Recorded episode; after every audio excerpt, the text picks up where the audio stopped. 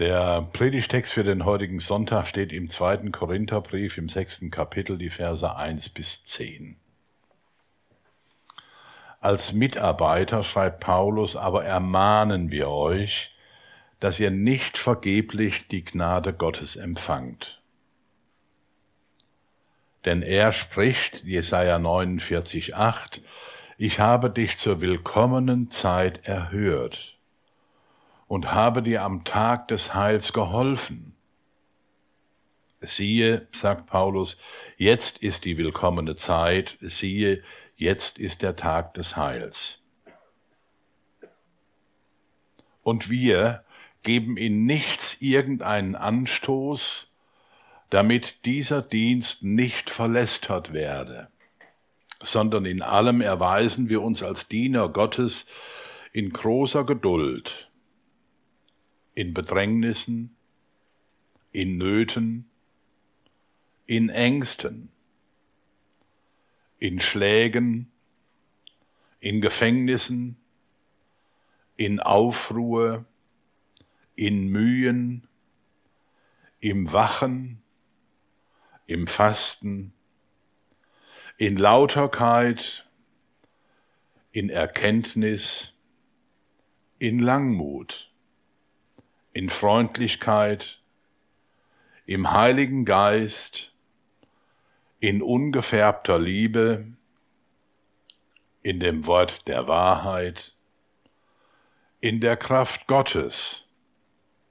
mit den Waffen der Gerechtigkeit zur Rechten und zur Linken, in Ehre und Schande, in bösen Gerüchten und guten Gerüchten als Verführer und doch wahrhaftig, als die Unbekannten und doch bekannt, als die Sterbenden und siehe, wir leben, als die Gezüchtigten und doch nicht getötet, als die Traurigen, aber allezeit fröhlich, als die Armen, aber die doch viele reich machen, als die nichts haben und doch alles haben.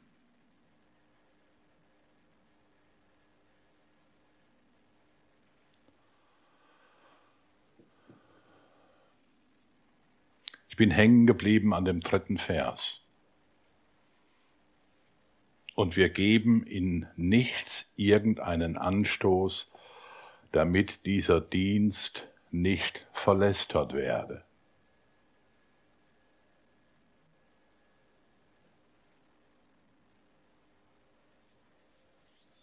Wisst ihr, was in 2. Korinther 5 steht? Dem, was unmittelbar vor dieser Ermahnung steht? 2. Korinther 5, 19 und 20. Damit endet das fünfte Kapitel. Denn Gott war in Christus und versöhnte die Welt mit ihm selber und rechnete ihnen ihre Sünden nicht zu und hat unter uns aufgerichtet das Wort von der Versöhnung. So sind wir nun Botschafter an Christi Stadt. Denn Gott ermahnt durch uns, so bitten wir nun an Christi Stadt, lasst euch versöhnen mit Gott. Das ist der Dienst, über den Paulus spricht. Und dann macht er in 2. Korinther 6 eine lange Liste von Dingen auf, die diesen Dienst verlästern oder um es modern zu formulieren, die diesen Dienst korrumpieren, die diesen Dienst, Botschafter der Versöhnung zu sein, unglaubwürdig machen.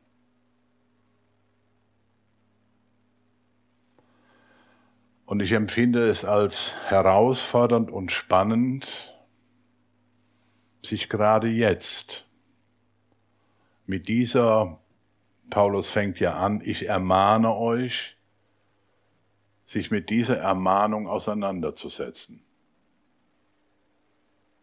Was bedeutet das? Viele fragen sich ja zu Recht, welche Position sollen wir denn jetzt einnehmen in diesem Krieg zwischen Russland und der Ukraine? Und das sind ja die unterschiedlichsten Narrative unterwegs. Das eine Narrativ, es ist ja nur Putins Krieg. Ähm, und es ist nicht der Krieg von Russland. Ich bin mir, wenn ich so manche Stimmen aus Russland höre, nicht ganz so sicher, ob es wirklich nur Putins Krieg ist. Das ist eine offene Frage. Dann wird die Frage diskutiert, haben die Menschen in der Ukraine das Recht, sich zu verteidigen und zu wehren? Und es ist spannend zu beobachten, wie viele im Ausland lebende ukrainische Menschen gerade in die Ukraine zurückkehren, um ihr Land zu verteidigen. Und auf beiden Seiten, habe das heute Morgen schon erwähnt, auf beiden Seiten sind auch Christen.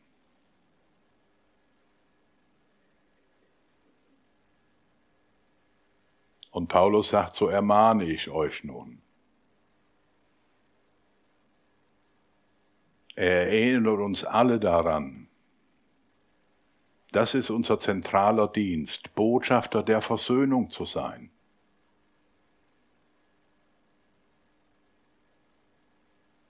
Und was in unserem Verhalten, in unserem Handeln, in unserem Reden, in unserem Denken korrumpiert diesen Dienst.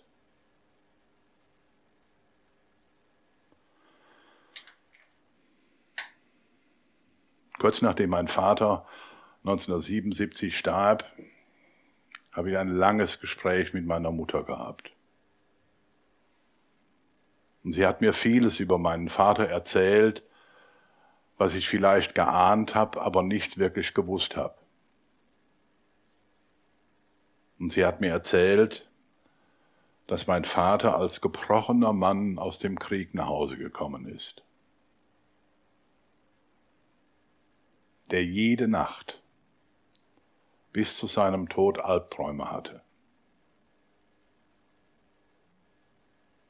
Und dass es ein einziges Ereignis in diesem Krieg gab, das ihm in Gänsefüßchen das Knick gebrochen hat.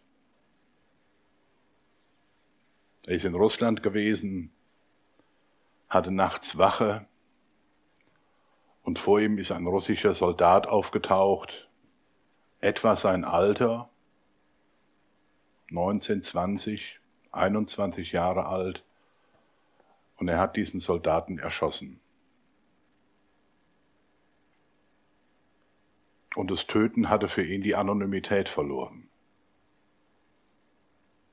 Das Töten ist für ihn grausame Wirklichkeit geworden, mit dem er ein Leben lang kämpfen musste. Ein Krieg kennt keine Gewinner. Ein Krieg kennt noch nicht mal Sieger. Ein Krieg kennt nur Verlierer und Opfer. Und hören wir da hinein diese Mahnung von Paulus, korrumpiert durch euer Verhalten nicht den Dienst der Versöhnung.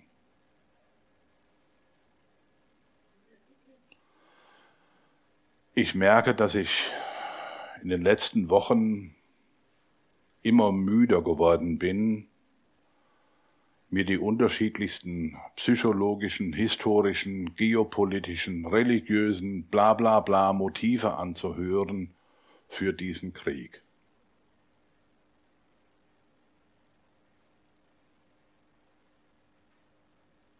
Und ich spüre in mir diese tiefe Sehnsucht, dass Christen in dieser Welt, egal zu welchem Land sie gehören, egal welche politische Auffassung sie haben, aufhören, Teil des Problems zu sein.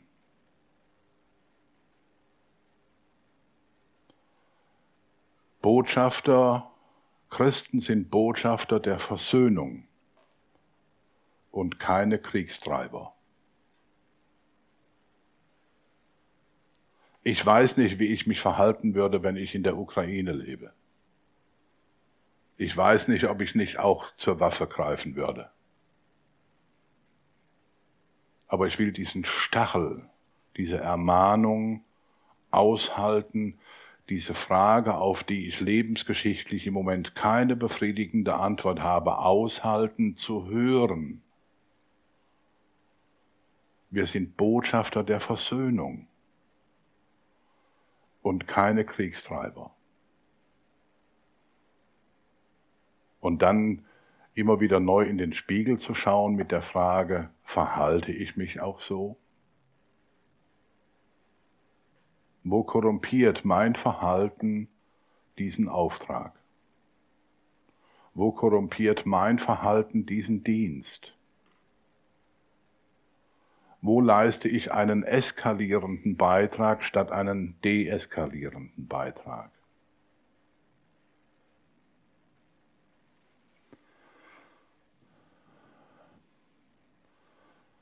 Christen, ich wiederhole das, Christen sind Botschafter der Versöhnung.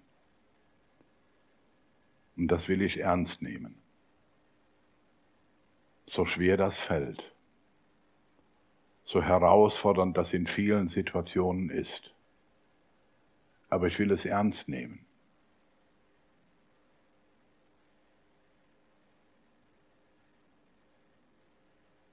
Herr, erbarme dich über uns Sünder.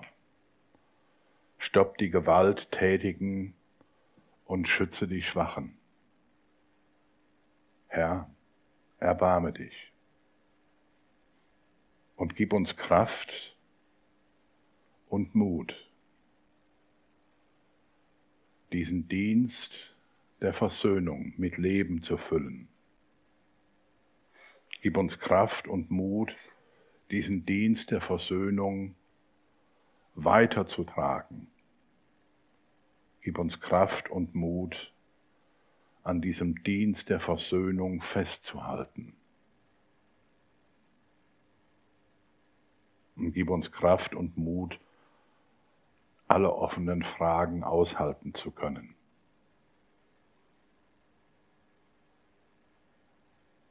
Und nähere du unsere Hoffnung und mach du unsere Hoffnung stark, dass du über allem und in allem das letzte Wort hast. In Jesu Namen. Amen.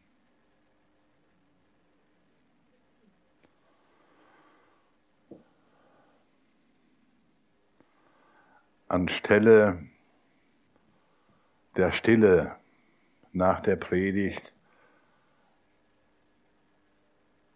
glaube ich, ist es gut, wenn wir uns Zeit nehmen, miteinander zu beten. Für die Menschen in der Ukraine zu beten,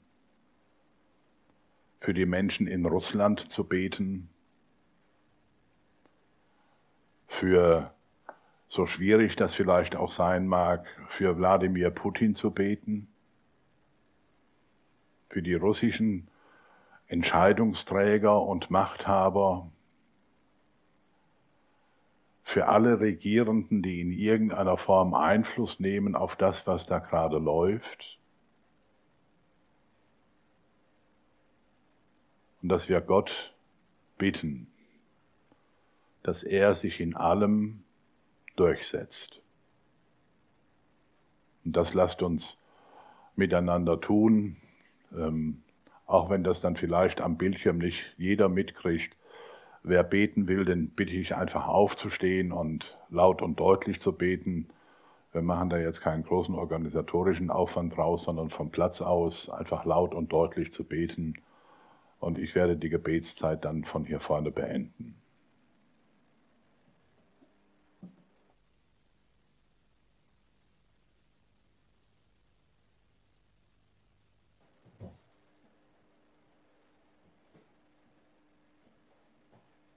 Und der Psalmbeter, lieber Vater, betet seinen Psalm, dem er anfängt, ich hebe meine Augen auf zu den Bergen, woher kommt mir Hilfe? Und du siehst all diese Menschen in unserem Land, in unserer Stadt,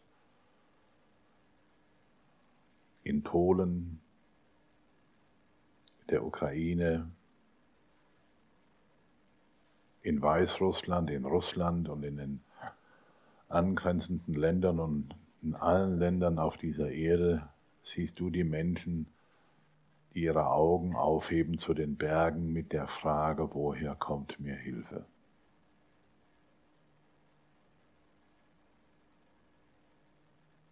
Und du kennst die Menschen und siehst sie, die dann fortfahren mit dem Glaubenssatz, mit der Hoffnung, mit der Erwartung, meine Hilfe kommt vom Herrn.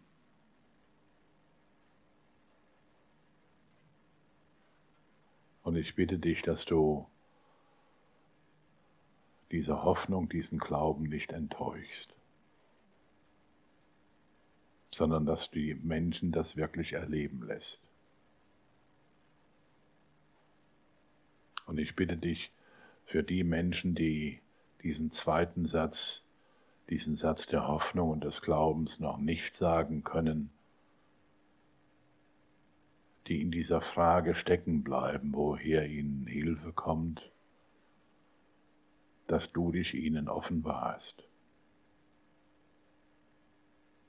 dass du ihnen diese Idee und diesen Glauben und diese Hoffnung einpflanzt, sagen zu können, dass ihre Hilfe von dir kommt. so erbarme du dich über uns wie ein Vater.